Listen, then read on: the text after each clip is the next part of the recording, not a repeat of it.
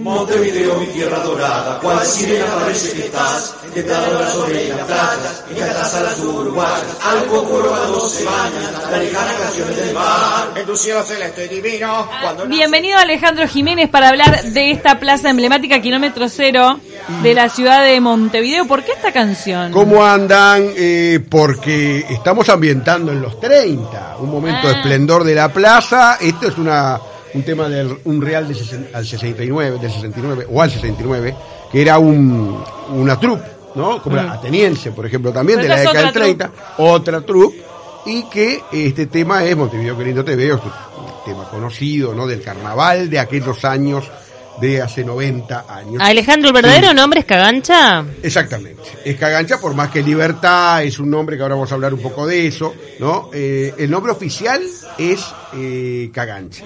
Ahora vamos a ver por qué. Eran terrenos de José Esteves y de Samuel Lafone, de quien ya hemos hablado, ¿se acuerdan? Cuando hablamos de Punta del Este. Lafone era un comerciante inglés que era dueño, entre otras cosas, de- había nacido en Liverpool, era dueño de Punta del Este y que muere en la epidemia de fiebre amarilla de Buenos Aires de 1871, ¿no? Eh, bueno, eh, estos terrenos son eh, los terrenos desde la Ciudadela hasta Ejido son, este, puede decirse, se hace el amanzanamiento que lo hace José María Reyes y allí en donde está la plaza eh, traza una plaza poligonal que luego Carlo Zucchi, el arquitecto eh, italiano de formación francesa del Teatro Solís, va a transformar en rectangular, ¿no? Y tiene distintas eh, etapas. A veces se, se circunvaló la plaza, otras veces se mm, atravesó, en estos momentos se está atravesando, pero en algún momento en la década del 30-40 se circunvalaba la plaza. O sea, porque en definitiva es una plaza partida al medio, uno no se da cuenta de eso. Es Claro, tiene las dos partes, ¿no? Ahí Obviamente. están las dos partes, en algún momento, por eso digo que eh, se circunvaló, en otro momento se Bueno, eh, y atravesó. en una de las partes, o sea, la que va hacia San José, hay como una peatonal también. Hay una peatonal que hoy es el pasaje de derechos humanos del otro lado. Ahora vamos a hablar un poco de cómo se fue mutando, cómo fue mutando el, el espacio, ¿no? O sea, cómo fue cambiando ese espacio, ¿no? El nombre Cagancha es de febrero de 1840, por el triunfo de Rivera sobre las fuerzas argentinas o rosistas de Pascual Echagüe. Desconozco si tiene algún parentesco con Coco Echagüe, ¿no? Coco. A orillas del arroyo Cagancha en el departamento de San José en diciembre del año 39. Viste, tenía razón Ceci Sí, que estaba sí, cerca de algún... Sí, en el 40, en 1840, es la primera denominación incorporada al nomenclator de la ciudad, de la, de la nueva ciudad, es de Alfredo Castellanos, porque hay que recordar que los nombres de la ciudad, eh, de la ciudad nueva que se llamaba, se van a establecer recién en el 43, 1843, cuando Pero- se establece el nombre de 18 de julio. Tengo una pregunta. ¿Por- ¿Qué Sí. tan importante fue esa batalla de Cagancha como para tener una plaza? Y porque es una victoria de Rivera, que en ese momento era el presidente de la República. ¿Qué Ah, tiempos aquellos, no? entonces él quería- Se le ponía, se le puso a una plaza el nombre de una batalla que el ganó. presidente ganó. ¿no? O Claro, sea, ahora- que- ahora me ¿Se cierra. acuerdan que hablamos también en algún momento de que Cuestas tuvo una calle en vida también? Pero en otros momentos, eh, hoy si el presidente hiciera eso, sería un lío. Escándalo. Es- Claro, es aparte hoy por hoy para cambiar nombre de plazas o calles hay unos Pero procedimientos ponerle el nombre hipercomplejos. o algo que tenga que ver con el presidente. Bueno, Ahora es la, en la plaza la calle Pou, Sí, se no, arma claro. mar de Troya. Sí. Porque tiene que pasar Exactamente. 10 años, ¿se acuerdan? Ya lo Eh, estamos 10 hablando. años que con personas fallecidas, no en vida. En vida no se puede, no. Claro. Hay privados que tienen, en algún momento hablamos, si quieren, de gimnasio, de distintos lugares que tienen nombres en vida. Bueno, eh, en el año 64 se le ocurrió, en mayo del 64, cambiarle la plaza a ponerle 25 de mayo, esas cosas, ¿no? Que no se sabe por qué. Y en diciembre del 65 se retoma el nombre de Cagancha. O sea que hubo ahí casi dos años, en los cuales, un año y medio, en donde hubo- tuvo otro nombre muy efímero y volvió el nombre de Cagancha. Hay algo muy interesante y es lo que tiene que ver con el monumento, a la- el monumento. Que el monumento no es el monumento a la libertad. La plaza no es, no es a la libertad. Y el monumento tampoco. No es un monumento ¿Qué a la libertad. ¿Un monumento a qué cosa? A ver si, si, si ustedes seguramente saben o preguntamos. ¿A qué es? A la libertad no es, aunque se llame libertad. A la paz. Es La un Paz. monumento. Es un monumento Tendría de- que llamarse la Plaza de la Paz. claro, pero Ay, no se entiende. porque el- ahí entra lo que es el uso de la gente. Ah, claro. La gente la llama libertad, ¿no? Claro. Y eh, eh, porque ese monumento lo llaman también, bueno, el monumento de libertad y la Plaza de Libertad. Yo creo que los nombres a veces son, hay nombres oficiales, pero la gente les da eh, ese nombre. Bueno, el monumento a la paz es de José Livi, es de 1867, y se hace con los, los bronces de los cañones de las guerras civiles que el país vivió entre 1863 y 65, ¿no? La época de la confrontación fundamentalmente entre Flores y Berro, Venancio Flores y Bernardo Berro. Eh, bueno, lo tenemos acá enfrente, pero para describirlo, columna corintia de mármol de Carrara, 17 metros con la estatua, y pesa 9 toneladas. Ese, ahí está. Y la figura femenina, que es un ma- en la mano derecha tiene un gladio romano, que es una espada, y en la mano izquierda tiene una bandera medio desplegar, ¿no? Paz y concordia. La figura femenina era la esposa de Livi, Rosita Pitaluga. O sea, la esposa de él posó para que pudiera ser esta alegoría o esta De la imagen paz. De la paz. A mí me, me, me- no sé, me da curiosidad en el momento en que en que se decide atravesar la plaza con Mm. un, con, con la avenida o, o se, se detiene esa circunvalación que decías que la hace ver como una unidad.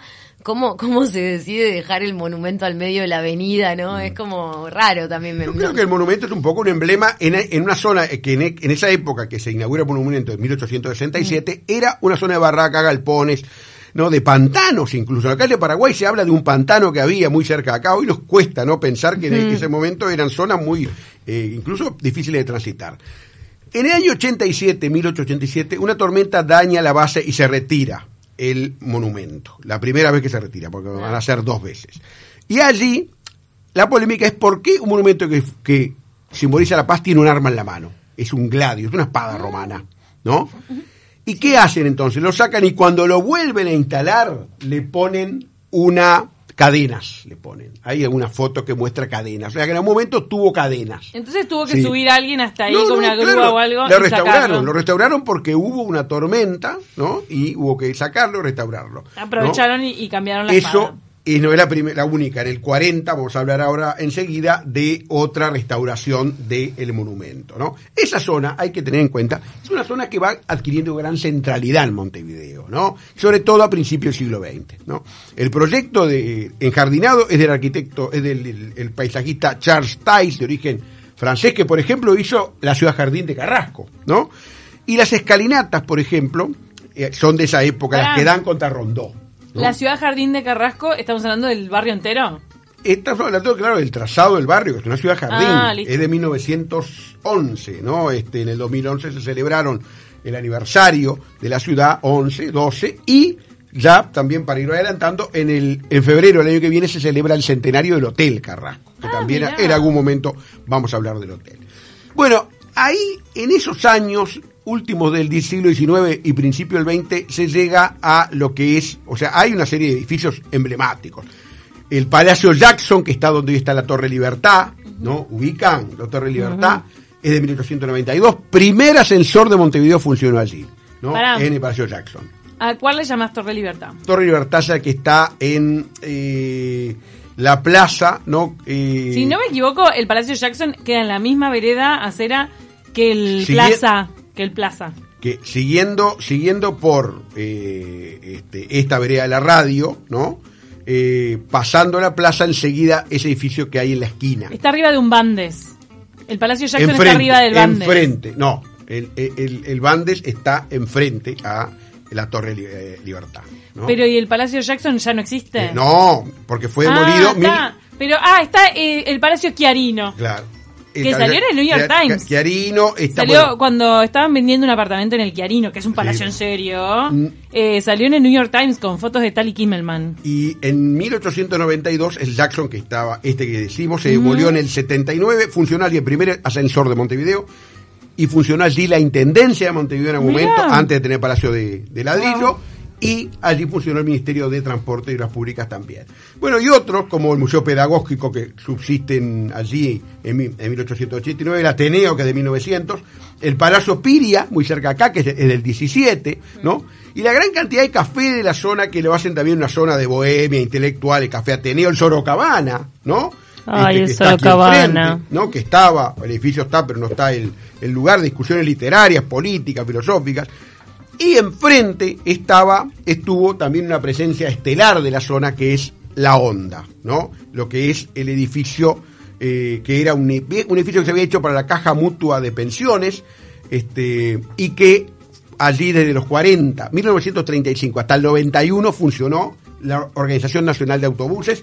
No sé si ustedes seguramente llegaron, Claro. llegaron Obvio. viajar La a la vimos, Onda. sí. No, mirá. incluso Sí, era una había. especie de tres cruces ahí mismo, porque ahí paraba el, el ómnibus. Claro, no había tres cruces. Eh, para yo llegué a ver eh, el otro, el que iba conectado en el cable de arriba. Ah, el trole. Trole, claro. Es- hasta ese El llegué. Ah, trole los troles es sí, del año pero- último trole enero 92. Para, Claro. pero el trolley siguió después que la onda o al revés. Eh, Duró más- 91 y enero Ahí, 92. en la- en la ahí misma más o menos época. igual. Ahí Yo me acuerdo Ah, perfecto de todo. Pensé Sí, que era anterior el trole todavía. En, en el 40, 10, 11. si quieren un día hablamos del transporte de Montevideo, que está bueno también. Está muy eso- bueno para- tipo- ahí está. En el año 40 se Ahora re- hay ciudades en el mundo que están volviendo a los sistemas eléctricos. de- Exactamente, del y por qué no, y acá estamos con algunos ómnibus eléctricos. Bueno, también. sí, pero ya sin la, Ahí necesidad de más, más inalámbrico. Ahí ¿me está. En el año 40 se retira la- para reparar el, el- otra vez eh, la estatua, segunda vez, habíamos hablado del año 87 del siglo XIX, y allí vuelve el gladio. Se le pone que hasta ahora está allí el gladio, o sea, la, la espada a ese lugar. O sea que en la década del 40, los primeros años, hubo unos, algunos años en los cuales no estaba la estatua. Ah. Un viejo es Ah. un- es un... Ah, o ahí, sea, ahí era cagancha, años. cagancha. No, había, no- no había confusión. No había confusión, pero además esas cosas raras, ¿no? Bueno, vamos a ver también que esta nota surge un poco como mm, motivación porque un grupo de artesanos, bueno, e- en la zona ha habido, bueno, kioscos, vendedores ambulantes, vendedores de rifas, arquitectura rifa. Aquí no está, ¿dónde está? Vea en Plaza Libertad. Es- era un poco el eslogan, ¿no? De Un arquitectura punto de encuentro, manifestaciones. Ahí también. está, lo- lo- lo- las primeras manifestaciones con respecto al tema de las organizaciones de desaparecidos, bueno, y eh, el mercado de artesanos, ¿no? Que es un poco el motivo de esta nota, ¿no? El llamado de algunos amigos artesanos, digo, el, mercado de artesanos tiene ese inmueble que está allí eh, también en la plaza, al lado de lo que ese eh, eso que está hoy ruinoso, que es en los cines eh, Central y Plaza, allí había un gran palacio llamado el, Palacio Golorons, en donde están el Central y el Plaza, que estuvo hasta el año 47. Allí se demuele para hacer las salas de la Compañía Central Cinematográfica de eh, Uruguay. Y eh, también eh, los artesanos compran esa casa de la Plaza Cagancha 1365 en el año 83, bueno, allí funciona, y estuvieron mucho tiempo cerrados, por eso me pidieron que lo mencionara y que dijera que están trabajando de lunes a viernes de 11 a 17 y sábados de 11 a 15. Están tratando de volver un poco a recuperarse de ese cimbronazo que fue la pandemia. Y recuerdo y recomiendo la visita a ese lugar, ¿saben por qué? Porque tiene en un subsuelo una especie de cisterna.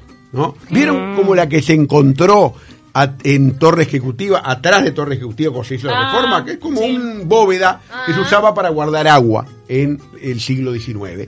Que hay otro edificio Montevideo que también tiene una bóveda de esas, que es eh, el local de Yoko, Yoko Remates, no sé si lo ubican, Sí. Rincón entre Zavala y Misiones. Hay Allí ahí. también hay un- una gran habitación, que es una habitación hoy, que incluso obviamente que eran de subsuelo y que se usaban, ¿no?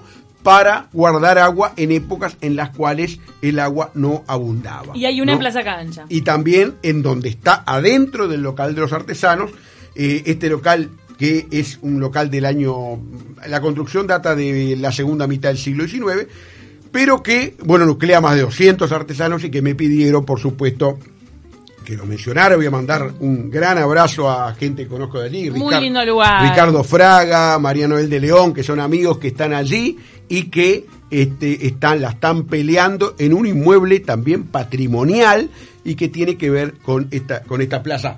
Eh, una cosa. Me, me Sí. queda una espina y es que qué va a Diga. pasar con el Cine Plaza, pues yo no he visto actividad ahí, Vamos Cine, a ver. Plaza y Central, los dos. El del arquitecto Mm. Lorente, la sala de Central llevó el nombre Lorente en sus últimos tiempos como sala de espectáculo. Esa es una buena pregunta, porque el, a- hay que ver la foto, por ejemplo, del Palacio Golorons, es googlear y se ve lo que era el esplendor de ese palacio que estuvo entre 1900 y Claro. 1947, y muestra también el cambio, ¿no? El cambio que a veces, los cambios son buenos, pero a veces cuando se tira abajo infraestructuras verdaderamente, algunas subsisten realmente, como tú hablaste del Chiarino en, en Montevideo, eh, pero cuando se tiran, o en la Plaza Cagancha, cuando se tiran abajo esa- ese tipo de edificios es verdaderamente doloroso, pero a veces puede más la, la especulación inmobiliaria, ¿no? Bueno, entonces ya nos quedó claro, el verdadero nombre es Cagancha, eh, es eh, el monumento a la paz, A la paz, no a la libertad. sí. Y Cagancha eh, refiere a una batalla. Rari- No, es, un poco incongruente esta plaza. Pero- Cada uno Sí. tómela como quiera. Como muchas cosas en Uruguay. el Cerro Chato y Cerro Chato. obviamente. Claro, y y la- y esto la es una plaza de libertad con un monumento a una batalla. Claro, o la cárcel libertad. Y nos mandan, esos troleibús hay hoy en día en Cuba, En- por ejemplo, nos manda Jorge. Mirá, Yo no los recuerdo. En, en- en 2011 estuve en Mendoza, en Argentina, y me acuerdo que también funcionan. En Paraban enfrente a mi A mí me encantaba saltar Sí. en la goma en el medio de los que eran dobles, que era prohibido, Sí, obviamente, sí. rompiendo la ley. No. El 62 tomaba. Claro. El 62 a Posito. El 62 Claro. Posito. Nos vamos, ha sido un placer estar con ustedes Bueno, una nueva gusto. mañana. Gracias, Ale. No, Se favor. quedan con 9.70 noticias. Que pasen lindo y nos reencontramos mañana. Chau, chau. Just keep your eyes on me. I said you're She said, shut up and dance. This woman is my destiny. She said, ooh.